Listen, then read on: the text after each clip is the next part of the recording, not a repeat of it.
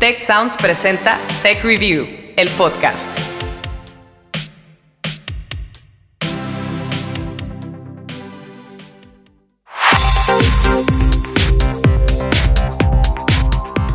Bienvenidos a un nuevo episodio de Tech Review, el podcast. Historias para mentes curiosas. Yo soy Ana Torres y me encanta como siempre saludarlos. El momento actual que vive el planeta en la lucha contra el coronavirus es crucial. Tras un año de altibajos, parece que la luz al final del túnel comienza a divisarse. It is a, a great day for science. It is a great day for humanity. I think we can see light at the end of the tunnel. I trust Pfizer. I trust the FDA. If they look at this data and they say this data is solid, let's go ahead and approve it. I promise you, Andrea, I will take the vaccine. El Reino Unido se prepara para iniciar el martes la campaña de vacunación contra el nuevo coronavirus COVID-19 tras autorizarse la semana pasada la vacuna desarrollada por Pfizer y BioNTech. El Reino Unido fue el primer país occidental en aprobar el uso de una vacuna contra la COVID-19. Se trata del compuesto generado por Pfizer y la compañía alemana BioNTech, el cual ha mostrado un 95% de efectividad en el análisis final de sus ensayos clínicos. Semanas atrás, el gobierno ruso fue el primero en registrar una vacuna contra la COVID, la Sputnik 5, que según los resultados mostró una eficacia del 92%.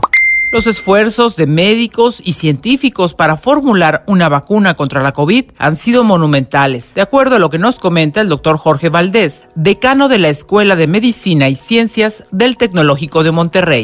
Bueno, estamos en un momento muy eh, importante porque se están concluyendo muchos de, la, de las etapas de investigación clínica eh, de varias de las eh, grupos de investigación y empresas que están investigando. ¿Qué quiere decir esto? Que ya están solicitando poder salir al mercado, a comercializarse. Han completado esta fase de investigación clínica en sujetos eh, humanos. Al menos hay unas tres, si no cuatro eh, carreras. Hoy en la mañana salía el aviso de una, eh, que ya están listas para empezar a distribuirse en el público. Al momento, hay más de 300 vacunas candidatas a ser aprobadas por las autoridades de salud de distintos países. Entre ellas, destacan la de AstraZeneca en alianza con la Universidad de Oxford, la fabricada por la farmacéutica estadounidense Moderna y la de China, desarrollada por CanSino. Estas últimas se encuentran en su tercera etapa de ensayos y se espera que en breve estarán disponibles para su uso. La vacuna rusa no es el único proyecto en el mundo con el que se busca combatir la COVID-19. ¿En qué etapas están estas investigaciones y cuáles son las más avanzadas hasta el momento? Ir más rápido para tener la vacuna cuanto antes. La Agencia Europea del Medicamento irá evaluando los resultados de los ensayos sobre la marcha a medida que van obteniéndose, sin esperar, como se suele hacer, a tenerlos todos.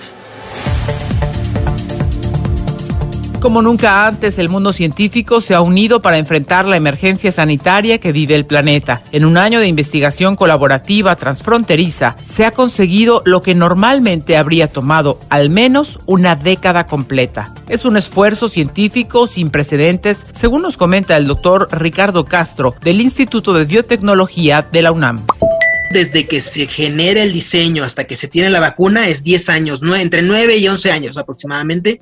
Hay algunos casos muy exitosos de 4 o 5 años, por ahí el caso de la vacuna del papiloma humano, y hay casos en los cuales se alargó a muchísimos más años. O sea, realmente es un proceso paso a paso porque no puedo tener a toda la población al mismo tiempo.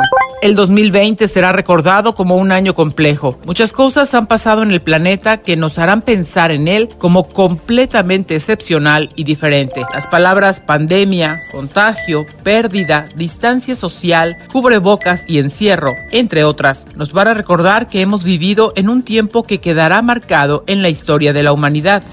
Y cuando esa historia se cuente, una fecha será mencionada como el punto de inflexión en la lucha contra la COVID. Se trata del 10 de enero del 2020. Y el Centro Nacional de Datos Genómicos de China ha publicado una base de datos sobre el nuevo coronavirus. A través de esta base de datos, los investigadores del centro han analizado la variación del genoma del 2019 NCO Y han descubierto que esta variante es un 80% similar al virus del SARS que surgió en 2003 y un 88% similar con las secuencias de genoma de un murciélago autóctono del país recogidas en febrero de 2017. Ese fue el día en el que un grupo de investigadores de China publicaron un borrador del genoma del coronavirus recién descubierto, SARS-CoV-2, que se sospechaba causaba el brote de lo que inicialmente se llamó la neumonía de Wuhan. Ahí comenzó la carrera por la vacuna contra el coronavirus, un agente que ha enfermado al momento de grabar este episodio a más de 66 millones de habitantes a nivel mundial, de los cuales un millón y medio han muerto. Y a todo esto, ¿qué son las vacunas y cómo se desarrollan? El doctor Ricardo Marín nos comenta. Una vacuna es una preparación enfocada principalmente a generar una respuesta inmune. O sea, que tu cuerpo como tal pueda reaccionar ante un agente adverso cuando tu cuerpo se vea en esa situación. Entonces pueden ser ya una, suspensión de microorganismos eh, atenuados o muertos o, derivados del mismo, proteínas, o sea, em, hay una gran cantidad de diferentes, de diferentes tipos de, vacunas que pueden ser, como te digo, vacunas directamente sobre microorganismos atenuados o virus inactivados, eh, otras que pueden ser por subunidades, unas pequeñas partes de, de ese microorganismo, partes más complejas del microorganismo, algunas que son como vectores, o sea, utilizas otro microorganismo u otro ente para poder poner material que va a servir para generar esa respuesta inmune. Entonces, hay una gran diversidad de estas de estos tipos de vacunas con los cuales podemos trabajar actualmente. La doctora Laura Palomares, investigadora del Instituto de Biotecnología de la UNAM, nos aporta más datos. También existen vacunas que se pueden utilizar para el tratamiento de enfermedades, como por ejemplo el cáncer. En ambos casos, lo que hacemos es darle a la persona un, un pedazo, puede ser un fragmento, que es lo que llamamos antígeno, que puede ser de nuevo una proteína o un ácido nucleico, y entonces la persona va a producir anticuerpos, que va a ser su defensa natural contra ese elemento en particular. En el caso de una vacuna terapéutica, esto se usa principalmente para el cáncer, pues puede ser una proteína que sea típica de ese cáncer. Y entonces el mismo paciente, el mismo sistema inmune del paciente puede ir y destruir el cáncer. En el caso de una enfermedad infecciosa, pues normalmente es un fragmento o un pedazo del virus o el agente que está causando la enfermedad. Como ya hemos comentado, la emergencia sanitaria provocó que médicos y científicos trabajen a marchas forzadas para poder obtener una vacuna. Sin embargo, este es un proceso que generalmente requiere superar varias etapas llamadas ensayos clínicos. En ese sentido, el doctor Jorge Valdés nos cuenta. Las primeras fases es buscan temas de efectividad y estas se hacen mucho en laboratorio, que realmente eh, puedan eh, combatir el virus. Luego se hacen, esa parte la, llamaremos en in vitro, la segunda en, tejidos celulares, la otra puede ser en vivo, que puede ser en, animales. Y la tercera fase, que tiene que ver ya con temas de, seguridad, se hace en, sujetos eh, humanos. Y se evalúan algunas cosas como la eficacia de la vacuna, es decir, previene la infección o a veces aunque no prevenga la infección, previene la enfermedad. Algunas vacunas, por ejemplo, previenen, eh, no previenen la infección y lo que hacen es atenuar la, la, enfermedad. Y luego también se ven los temas de efectividad, es decir, en cuánto porcentaje de la población está cubierta, cuántos tienen una respuesta positiva, es decir, cuántos son eh, protegidas, que ya se han cubierto todas estas eh, fases previas para que salga la vacuna. Y por eso ya están solicitando a los organismos reguladores poder salir a eh, distribuir la vacuna. Michelle Martínez, infectólogo de la Unidad de Vigilancia Epidemiológica Hospitalaria y líder médico de COVID en TechSalud, nos habla de lo que ha ocurrido con la tan esperada vacuna antipandemia. La confección de una sola vacuna tomaba alrededor de 10, 15 años. Ya para los 90 el tiempo se pudo acortar a cinco años. Y ahora en COVID-19, cuando toda la industria, gobiernos, organismos eh, médicos, asociaciones están volcados en la búsqueda de una herramienta para prevención, el tiempo se ha cortado apenas ocho meses. La aprobación del uso masivo de las vacunas ofrece esperanzas a la humanidad de que pronto volveremos a cierta normalidad. Sin embargo, esto solo será el inicio del fin de la emergencia sanitaria. Ahora científicos y médicos deben combatir la desinformación que se ha generado en la opinión pública debido a la infodemia emitida por grupos antivacunas. ¿Creen en las vacunas? No demasiado. ¿Sus hijos están vacunados? Sí, porque mis hijos ya son mayores y nacieron en una época en que la vacuna era obligatoria en la escuela, si no, no podían ir de excursión, por ejemplo. Si hoy eh, decidiesen tener un hijo, vacunarían, ¿no? Seguramente no. Los humanos somos parte de la naturaleza igual que las plantas, ¿no? No, no somos, no es la naturaleza y nosotros. Si son más resistentes sin tratamientos químicos, mm, yo creo que a nosotros también nos fortalece el hecho de tener que combatir por nosotros mismos ciertas enfermedades, algunas otras no. Pues. No hay fiebre, las glándulas normales, no tiene fechas de vacunación. Las vacunas no se le han aplicado. ¿Cree que no sirven? Creo que una compañía farmacéutica multinacional quiere que piense que sí, pero para su beneficio.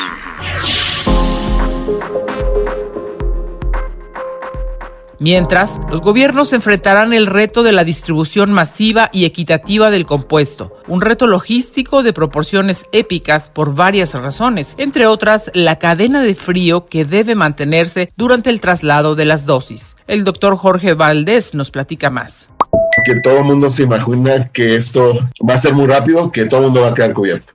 Y lo primero que habríamos que ver es que esto no va a ocurrir así. Primero hay que hacer esta distribución a través de los países. Los países han colocado compras eh, de estas eh, compañías farmacéuticas. Llegarán estas eh, vacunas, tendrán que ser almacenadas, distribuidas y hay que generar una redistribución. Afortunadamente, nuestro país, México, tiene una buena redistribución porque tiene una larga historia aplicando vacunas.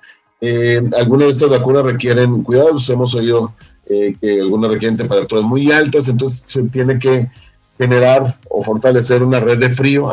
El escenario para México en materia de vacunas indica que en el mejor de los casos, todo el 2021 se estará distribuyendo y aplicando la vacuna contra la COVID. Importante reconocer, como afirma el doctor Valdés, que nuestro país ha tenido un buen historial de vacunación. Sin embargo, esta capacidad se ha ido mermando durante los últimos años, a decir de la doctora Laura Palomares del Instituto de Biotecnología de la UNAM. Eh, la situación en México para la producción de vacunas ha cambiado de forma drástica durante el tiempo. Si nosotros eh, nos paramos en 1990, pues estábamos en una situación en donde fabricábamos prácticamente todas las vacunas del cuadro básico. Lo que sucedió es que al pasar el tiempo, la empresa que el gobierno designó para hacer esta actividad, que se llama Birmex, empezó a perder capacidades, pues porque suceden cosas, ¿no? Hay cambios y la empresa no fue capaz de seguir eh, actualizándose y no pudo reaccionar a tiempo a todos estos cambios. Esto lo que resultó fue que poco a poco empezó a reducirse o a perder la capacidad de producir varias de las vacunas que se requerían. Y entonces, pues, nos volvimos totalmente dependientes. Estas vacunas las debemos importar del extranjero. Al parecer, fue precisamente esa situación la que nos dejó fuera del proceso de desarrollo y generación de una vacuna propia ahora que la emergencia sanitaria más lo demandaba. Eh, desafortunadamente, por ejemplo, en México, pues no estábamos listos para tener ya un desarrollo de una vacuna rápido. En otros países sí estaban listos, pero el proceso de generación de una vacuna, sobre todo la parte de evaluación, pues es por su naturaleza muy largo.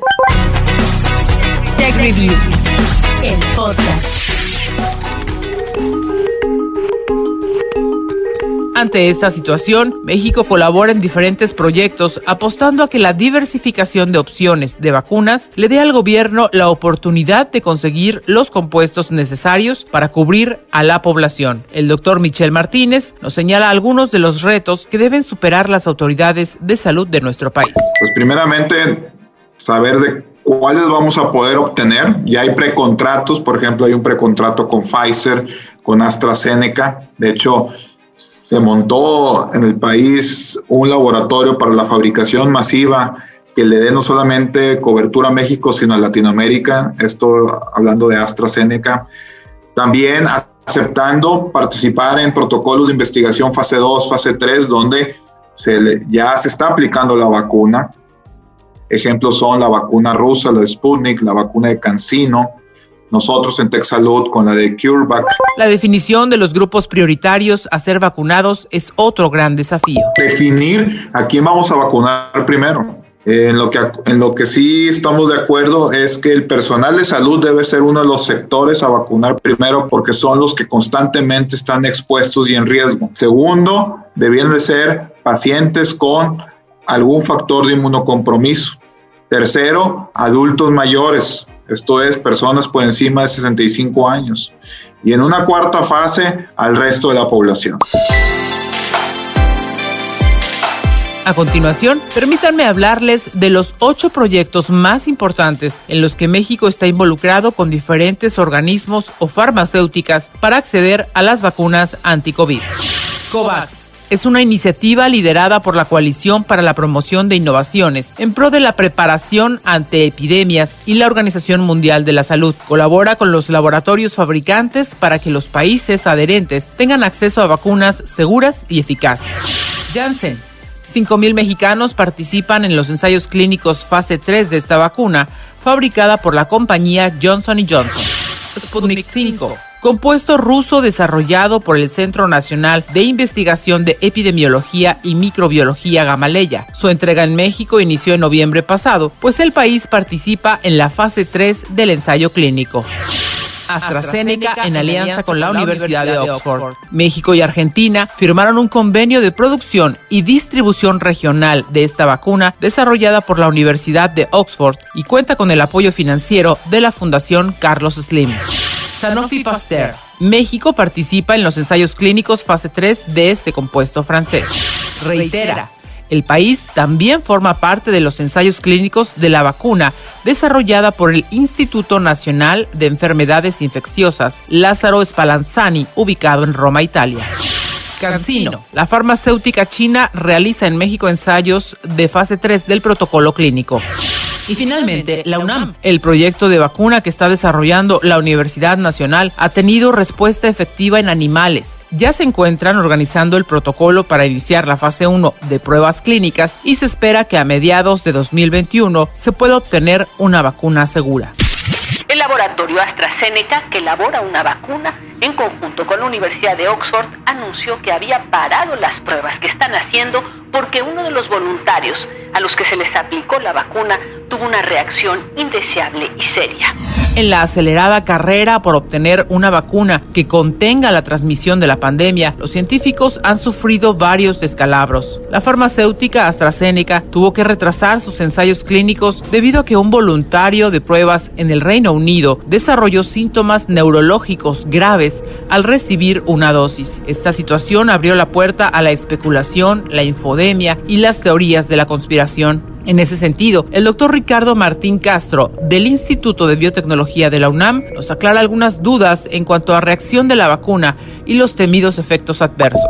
Depende del tipo, de reacción adversa.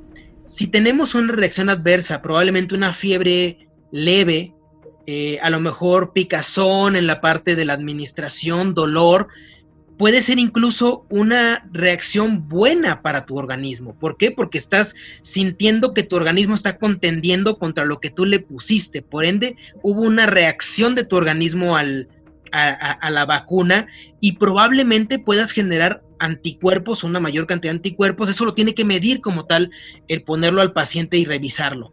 Otra cosa es tener ya efectos adversos como, no sé, que lleguemos a taquicardias, que lleguemos a problemas muchísimo más severos, que obviamente esos tienen que evaluarse de otra manera y no todas las vacunas los producen. Y ese yo creo que es el miedo principal de muchísima gente a vacunarse, el miedo a la reacción adversa. Entonces, no creo que sea una generalidad en cuanto que tengamos que tenerle miedo como tal a las reacciones adversas, pero sí ser muy críticos con aquellas que son realmente graves. Entonces, por eso es que este tipo de vacunas tiene que, llegar, tiene que llevar un seguimiento a través de las fases para poder ver cuáles son, a qué nos enfrentamos y en qué casos, en México tenemos mucha comorbilidad, en qué caso de tener un padecimiento adicional si nos pudiera repercutir, ahora sí, el recibir o no una vacuna.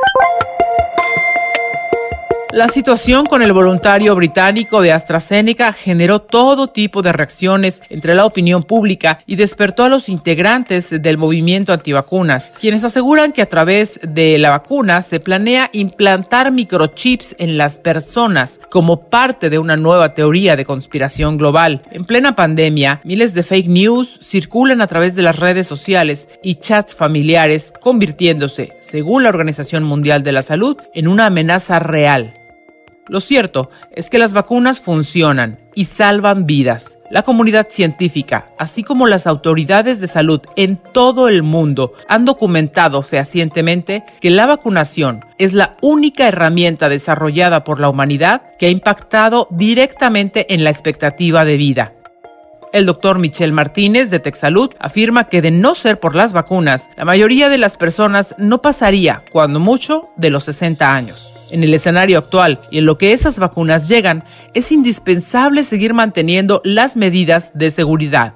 Antes de que llegue la vacuna, seguir entendiendo que la principal medida para poder cortar la transmisión de COVID-19 en nuestro país es el uso de cubrebocas, mantener la distancia física de metro y medio, utilizar careta facial, evitar estar en lugares donde haya aglomeraciones y tratar de favorecer la ventilación de lugares cerrados. De hecho, según el doctor Jorge Valdés, esos protocolos deberán mantenerse durante varios años.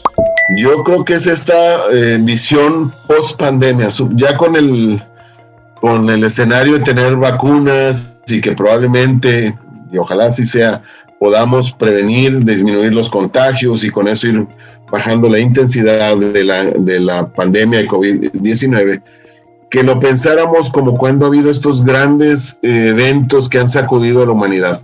Pongo, por ejemplo, el ataque a las Torres Gemelas 9-11 y cambió radicalmente la forma en que vivíamos la seguridad. Yo creo que vale la pena que empecemos a proyectar esta reflexión hacia el COVID y el tiempo post-COVID.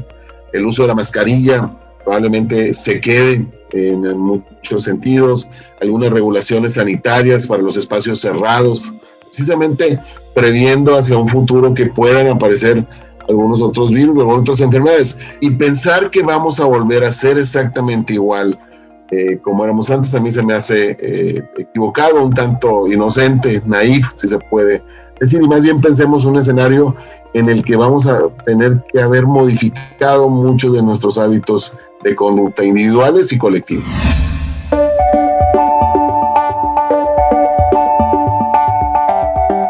Viajar sin restricciones, no usar mascarillas y asistir a eventos masivos son actividades que todos anhelamos, pero siendo realistas, tardarán un poco en volver. Una vez que las vacunas puedan estar disponibles y se distribuyan, los científicos calculan que 6 o 7 personas de cada 10 deberían recibir la inmunización para frenar efectivamente el factor de transmisión.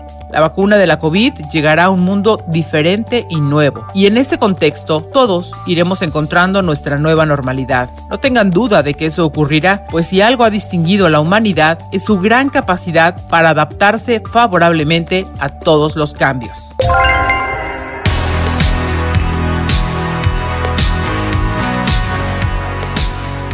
Con este episodio cerramos nuestra segunda temporada, así que ahora más que nunca nos gustaría escuchar su opinión y sugerencias. Escriban a contacto arroba techreview.com.mx y por favor díganos qué temas quisieran que abordáramos sobre innovación, liderazgo, ciencia o emprendimiento. Les recuerdo que Tech Review es un medio del Tecnológico de Monterrey y editamos también una revista que por su gran calidad ha ganado 10 premios internacionales. Además, publicamos nuestros contenidos en inglés, así que los invito a conocer más. Entren ya a techreview.mx. Hasta la próxima.